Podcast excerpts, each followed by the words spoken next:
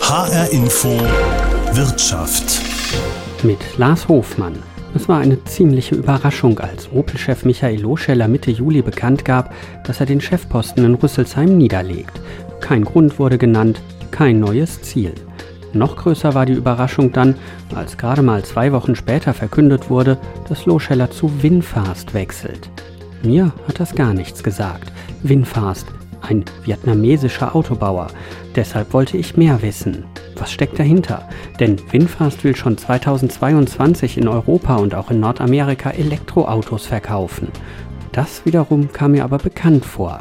In den letzten Jahren waren immer wieder hier fast unbekannte asiatische, vor allem chinesische Autobauer auf der Automesse IAA und haben Ähnliches angekündigt. Nur wirklich geklappt hat das bislang nicht. Aber mit dem Wechsel hin zur Elektromobilität der letzten Jahre wachsen gerade die chinesischen Autobauer und Batteriehersteller. Ich wollte wissen, was da gerade passiert, dass auch Automanager wie Michael Loscheller mal eben von Rüsselsheim nach Hanoi wechseln. Es ist nämlich auch erst ein paar Wochen her, da klang es so, als habe Loscheller mit Opel noch einiges vor. Ab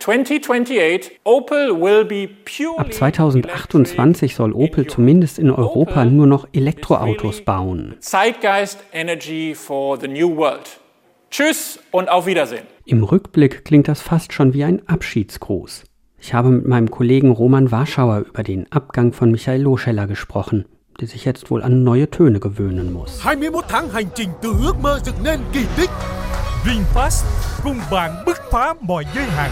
VinFast dẫn lối tiên phong. VinFast cùng bạn bứt phá mọi giới hạn. VinFast mãnh liệt tinh thần Việt Nam. Also Michael Loscheller geht jetzt nach Vietnam. Äh, wenn man sich mal die Namen seiner Vorgänger anguckt, Karl-Peter Forster, Fritz Henderson, Nick Riley, dann gibt es da Karl-Friedrich Stracke, es gibt Demand, Sedran, Neumann, das klingt ja fast so ähm, in den letzten 20 Jahren, dass dieser Chefposten in Rüsselsheim bei Opel sowas wie ein Schleudersitz äh, ist.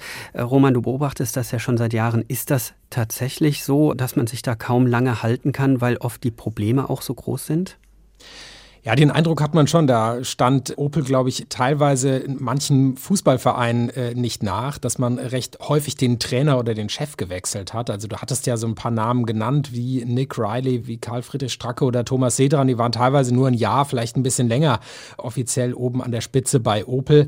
Und das hatte sicherlich auch noch was äh, mit General Motors zu tun, gerade in den letzten Jahren, bevor dann das verkauft wurde an PSA. Da wechselten die Chefs doch äh, relativ häufig durch durch, einfach weil offenbar Opel und GM da nicht mehr wirklich gut äh, zusammenpassten. Und deswegen ging da der ein oder andere Chef relativ schnell. Er wurde gegangen oder er ging dann vielleicht freiwillig, nahm seinen Hut freiwillig. Jetzt äh, geht ja schon wieder der nächste Chef. Äh, bis Ende August ist Michael Loscheller offiziell noch im Amt unter PSA zunächst. Jetzt äh, mittlerweile Stellantis. Immerhin war er vier Jahre im Amt. Ist er auch so ein Schleudersitzkandidat oder muss man sagen, nee, ähm, Loscheller hat da eigentlich auch was geschafft in Rüsselsheim?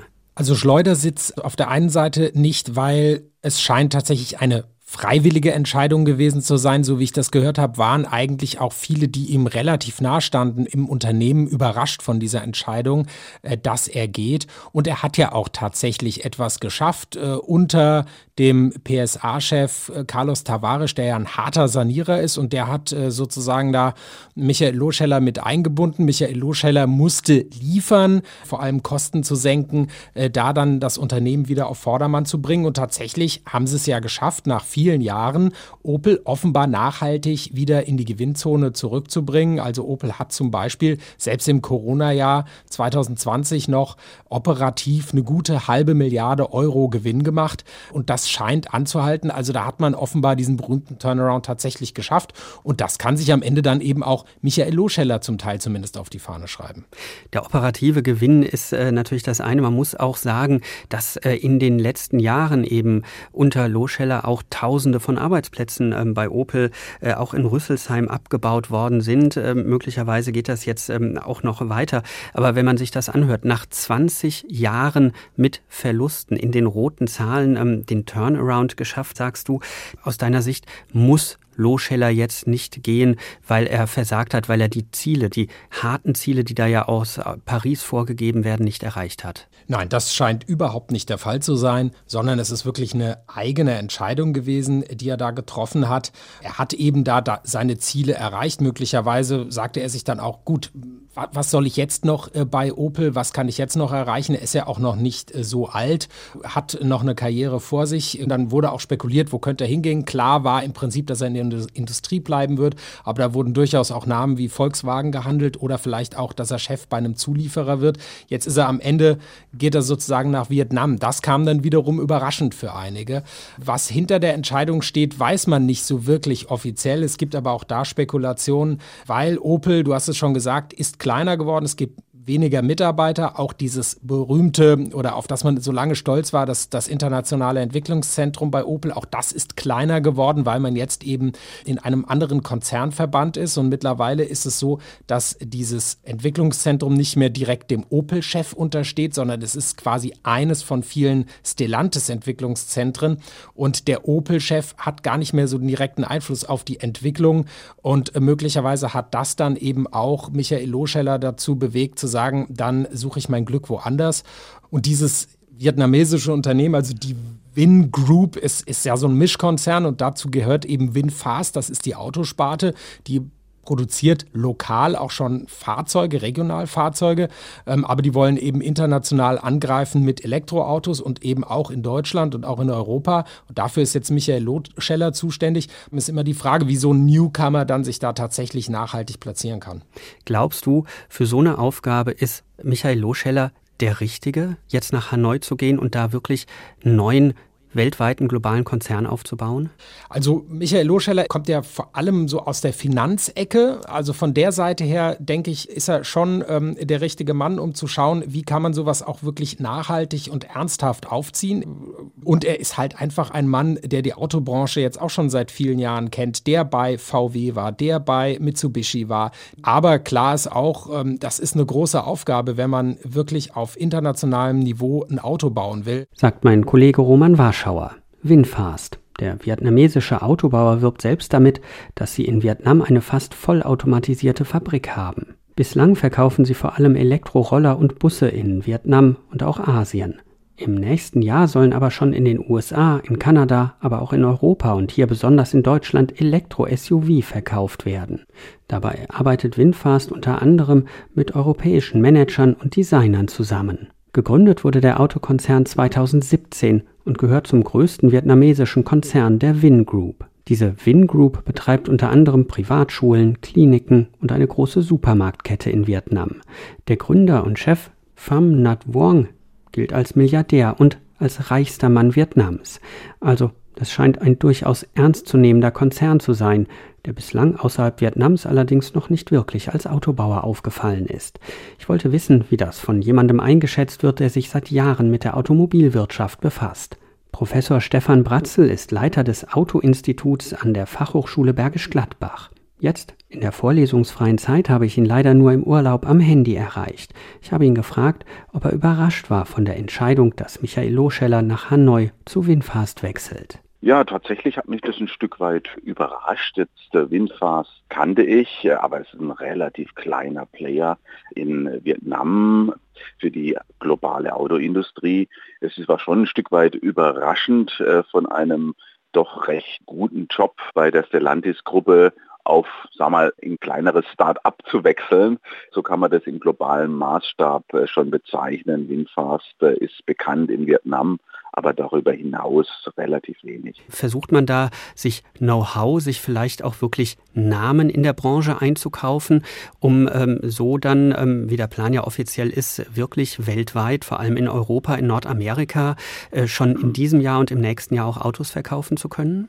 Ja, Winfast reiht sich so ein bisschen ein in die ja, Strategie von neuen Playern, die versuchen, in der globalen Automobilindustrie Fuß zu fassen. Und man braucht hier Kompetenz in den jeweiligen Märkten, äh, wie etwa Europa und auch den USA. Und diese Kompetenz muss man sich einkaufen, wenn man relativ schnell Fuß fassen möchte. Allerdings muss man ganz klar sagen, es ist schon eine schwierige Aufgabe, einen vietnamesischen äh, Automobilhersteller äh, in Europa Fuß zu fassen oder auch in Amerika Fuß zu fassen, zumal äh, man ja relativ spät jetzt in die Elektromobilität erst eingestiegen ist.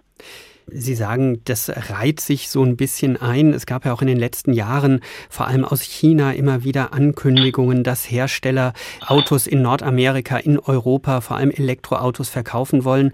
Im Moment sieht man auf den Straßen eigentlich keine chinesischen Autos. Sind das alles äh, Ankündigungen und am Ende steckt nichts dahinter? Oder woran liegt das, dass äh, das hier noch gar nicht zu spüren ist? Ja, ich glaube sozusagen, wir sind erst im, am Beginn äh, einer Welle, wo chinesische Player oder asiatische Player hier auch auf europäischen Märkten kommen wollen. Das ist dennoch ein schwieriges Unterfangen, der europäische Markt etwa ist relativ dicht besetzt. Wir haben etablierte Player, die auch in dieser neuen Welt der Elektromobilität jetzt Angebote haben. Insofern äh, wird es sehr, sehr schwierig werden und viele der Unterfangen werden sicherlich keinen Erfolg äh, haben ob ein vietnamesischer Automobilhersteller tatsächlich äh, hier erkleckliche äh, Zahl von Fahrzeugen verkaufen kann, äh, halte ich doch für relativ schwierig und wahrscheinlich äh, nicht von Erfolg gekrönt. Jetzt gibt es ja auch ganz andere Modelle. Äh, Geely ist beispielsweise in China ja ein mittlerweile etablierter Konzern, ist äh, über den Vorstandschef Li Shufu ja auch der größte Einzelaktionär bei Daimler und versucht da äh, auf diesem Weg einen Fuß in die Tür zu kriegen. Ist das eher erfolgversprechend? Ja, ich glaube, die Strategie von Chili und äh, Shufu ist eine ja, ganz interessante Strategie, denn äh, man hat sich sozusagen einen etablierten europäischen äh, Automobilhersteller mit äh, Volvo äh, gekauft und äh, hat sozusagen den großen Vorteil der Marktkenntnis des größten Automarktes der Welt, China. Und das ist eine Kombination, die könnte funktionieren und äh, es zeigt auch die Entwicklung der letzten Jahre, dass äh, Chile äh, sich recht gut entwickelt mit Volvo und den Marken äh, wie Polestar oder Link und äh, Co. Da glaube ich, kann es äh, eine große Chance geben, dass man hier einen weltweit agierenden globalen Konzern dann hervorbringen. Und das ist ja auch die Strategie, die die chinesische Regierung auch ausgibt, globale Automobilhersteller hervorzubringen. Und Chile wird einer der Player sein, der es eben schaffen kann. Sagt der Autoexperte Stefan Bratzel von der Fachhochschule Bergisch Gladbach. Er spricht davon, dass wir am Anfang einer Welle sind von asiatischen Konzernen, die auf den weltweiten Automarkt drängen. Dabei fällt mir ein, dass sich rund um Frankfurt in den letzten Jahren verschiedene chinesische Hersteller Büros gesucht haben. Geely zum Beispiel hat seit einiger Zeit seine Europazentrale in Raunheim in der Nähe vom Flughafen. Ich will mir anschauen, wie es da aussieht.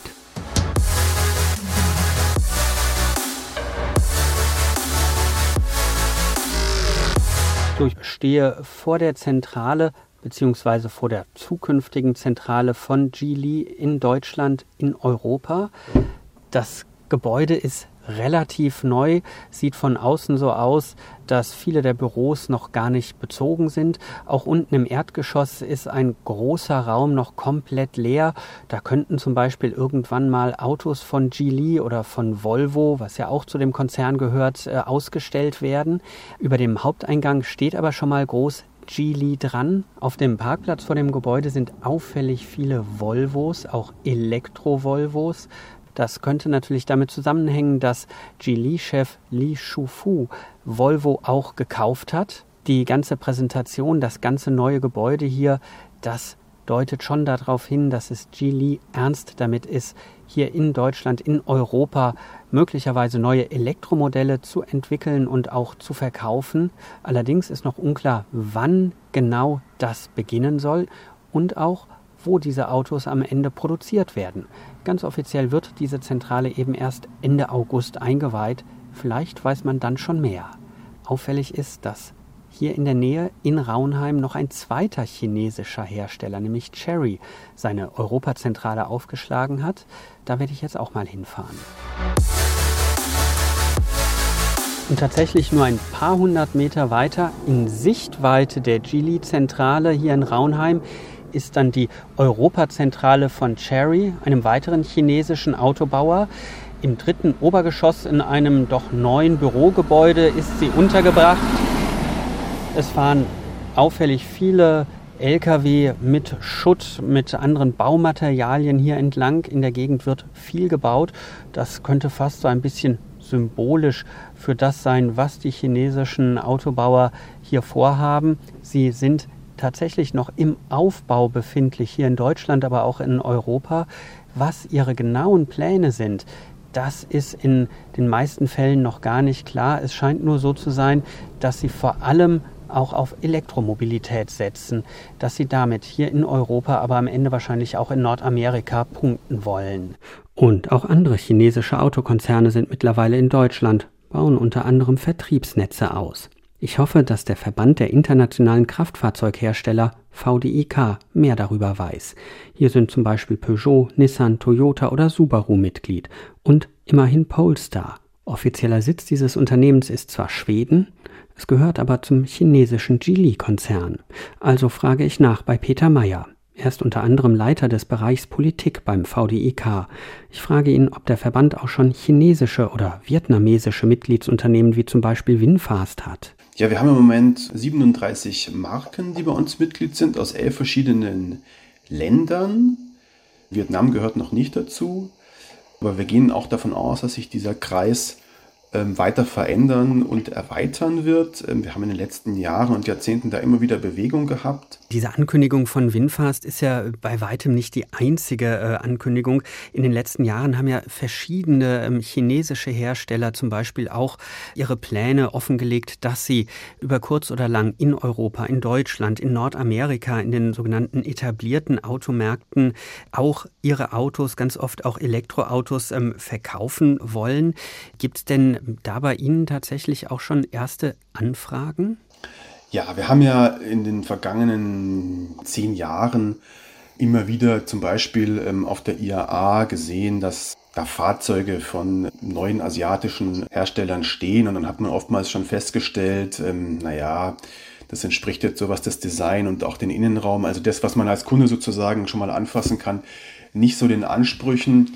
Wir stellen schon fest, dass sich das ähm, deutlich verändert. Und insofern sind diese Ankündigungen, die wir jetzt ähm, aktuell ja von mehreren Marken auch erleben, schon durchaus ernst zu nehmen. Ernster sicherlich, als es noch vor einigen Jahren der Fall war.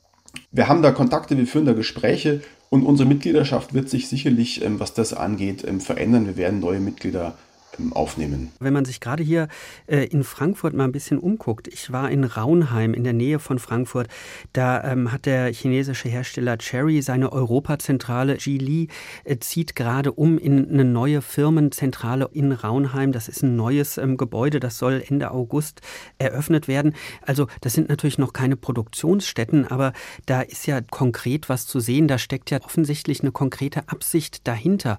Was glauben Sie denn, wie lange wird es noch dauern, bis auch wirklich chinesische Autos hier auf den Straßen zu sehen sind? Oder sind vielleicht sogar schon chinesische Autos hier unterwegs? Einzelne schon, ja.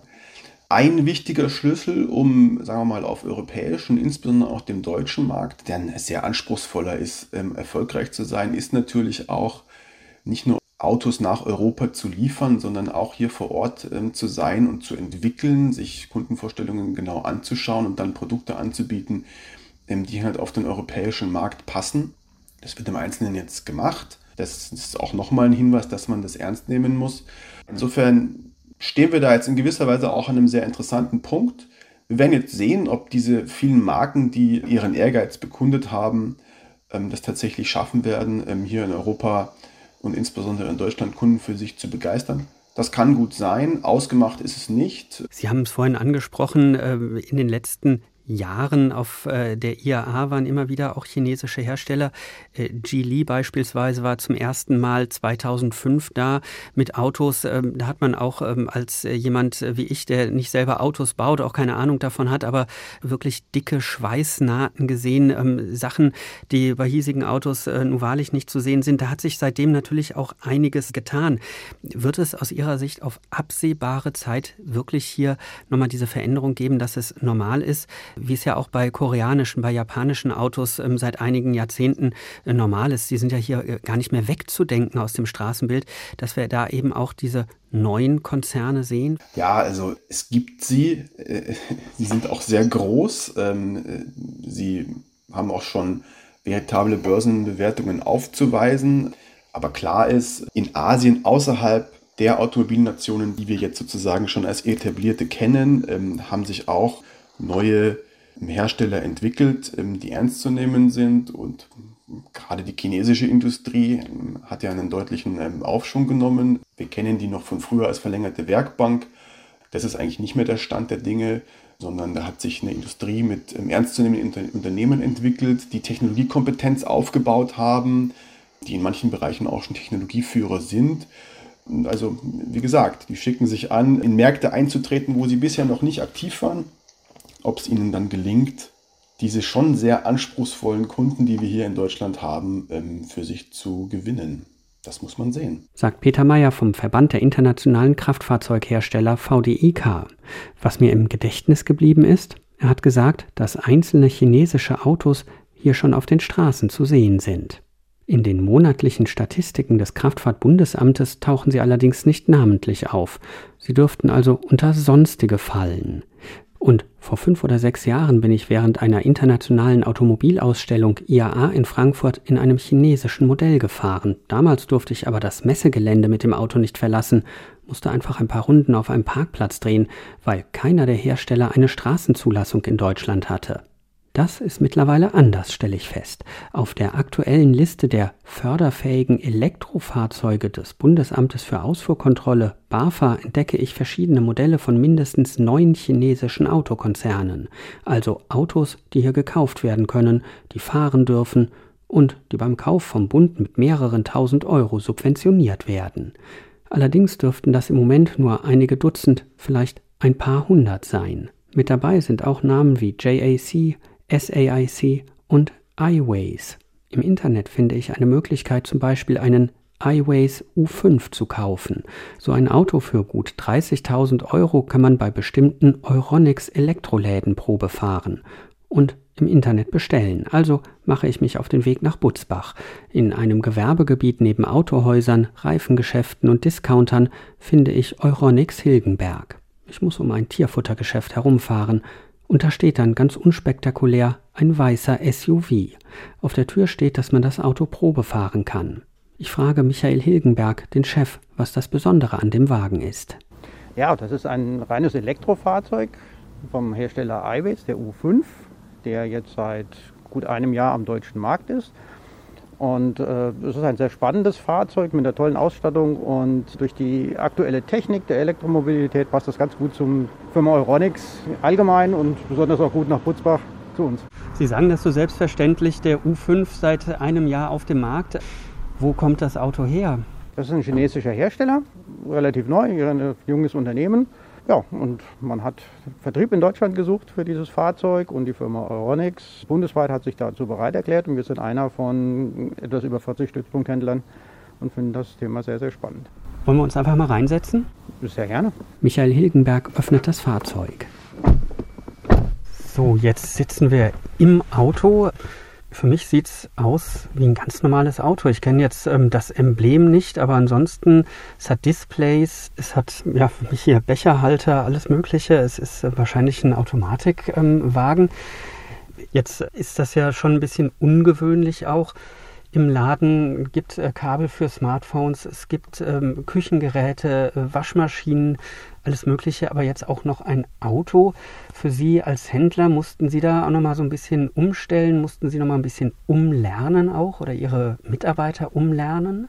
Ja, was heißt umlernen? Also ich sage mal, ein Automobilfahren, das kennt man ja Was halt hier zu uns passt, ist einfach die Art der Bedienung, die, der Antriebsart und auch ähm, das Laden, die Ladetechnik und so. Das passt eigentlich ganz gut zum Thema Elektronikfachmarkt äh, oder Fachgeschäft.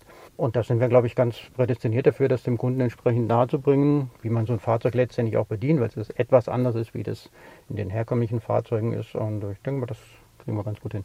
Also es ist schon ein Fahrzeug, was die Kunden interessiert und auch eine Kaufbereitschaft entsprechend äh, da ist und, und auch wahrgenommen wird. Sagt Michael Hilgenberg, Chef von Euronics Hilgenberg in Butzbach. Wer den iWays U5 Probe fahren will, muss sich bei Kai Peschke anmelden. Mitarbeiter in dem Elektrogeschäft. Und dann machen wir eine Probefahrt zusammen. Wie reagieren die Leute, wenn sie in dem Auto sitzen und fahren? Also die Mehrheit ist sehr begeistert, erstmal von, der, von den Räumlichkeiten. Man hat sehr viel Platz in dem Auto, sehr viel Beinfreiheit. Ich kann sehr viel transportieren. Für Großfamilien gut, für den Kinderwagen gut. Also super praktisches Auto. Waren Sie überrascht oder äh, wie ist das bei Ihnen angekommen, als das Auto dann hier stand? Ich war auch erst sehr überrascht, ja, muss ich sagen. Anfangs war man sehr skeptisch, oh, chinesisches Auto, hm, müssen wir erst mal schauen. Aber ich war wirklich sehr angenehm überrascht von der Verarbeitungsqualität, von der Räumlichkeit, einfach exzellent. Wie ist denn das, was äh, für viele Leute ja immer eine Rolle spielt, ist, äh, wie schnell lässt er sich aufladen und wie weit kommt man damit? Ist das ähm, vergleichbar mit einem Diesel oder Benziner? Also ich sag mal innerhalb von fünf Minuten voll und man kann dann ein paar hundert Kilometer fahren? Ganz so ist es nicht. Also er hat so eine Reichweite von 400 Kilometer und Sie können ihn an einer Schnellladesäule innerhalb von 30 Minuten von äh, 20 auf 80 Prozent aufladen. Wenn die Leute ankommen, Sie sagen, die melden sich ähm, online an für eine Probefahrt. Sie haben einen Wagen hier stehen. Wie viele sind das denn, ich sag mal, über den Daumen gepeilt pro Woche, die, äh, die das machen? Das, das, schwankt, schwankt kontinuierlich. Das ist mal einer, mal sind es fünf, mal sind es sechs, mal sind es auch zehn. Das ist ganz unterschiedlich. Mussten Sie sich so ein bisschen reinarbeiten in das Thema iWays Auto? Dass Sie da auch selber mehr zu Hause sind, weil ich vermute mal, dass Sie nicht äh, Kfz-Mechatroniker sind. Ja, das ist vollkommen richtig. Also ich musste mich schon damit auseinandersetzen, weil normalerweise hat Euronics mit Autos nichts zu tun. Aber was auch wirklich eine spannende Sache ist, es kommen nicht nur, nur sage ich mal, Waschmaschinentransporter, sondern auch wirklich LKWs mit, mit Autos drauf. Und das ist schon eine interessante Sache. Und man muss sich wirklich schon einarbeiten, ganz klare Geschichte. Ne? Mit dem System vertraut machen, mit den Fahreigenschaften vertraut machen. Sagt Kai Peschke von Euronics Hilgenberg in Butzbach. Ich fahre wieder zurück von Butzbach nach Frankfurt, allerdings nicht in einem chinesischen Elektroauto. Aber ich bin überrascht. Es wäre tatsächlich möglich gewesen. So gesehen ist die Ankündigung von Michael Loscheller aus der Opel-Zentrale in Rüsselsheim zu dem bislang weitgehend unbekannten asiatischen, genauer vietnamesischen Autobauer Winfast nach Hanoi zu wechseln, gar nicht so abseitig, wie es zunächst wirkt. Ich habe den Eindruck bekommen, dass sich hier in nächster Zeit einiges tun könnte. Das war's schon wieder in HR Info Wirtschaft. Mein Name ist Lars Hofmann.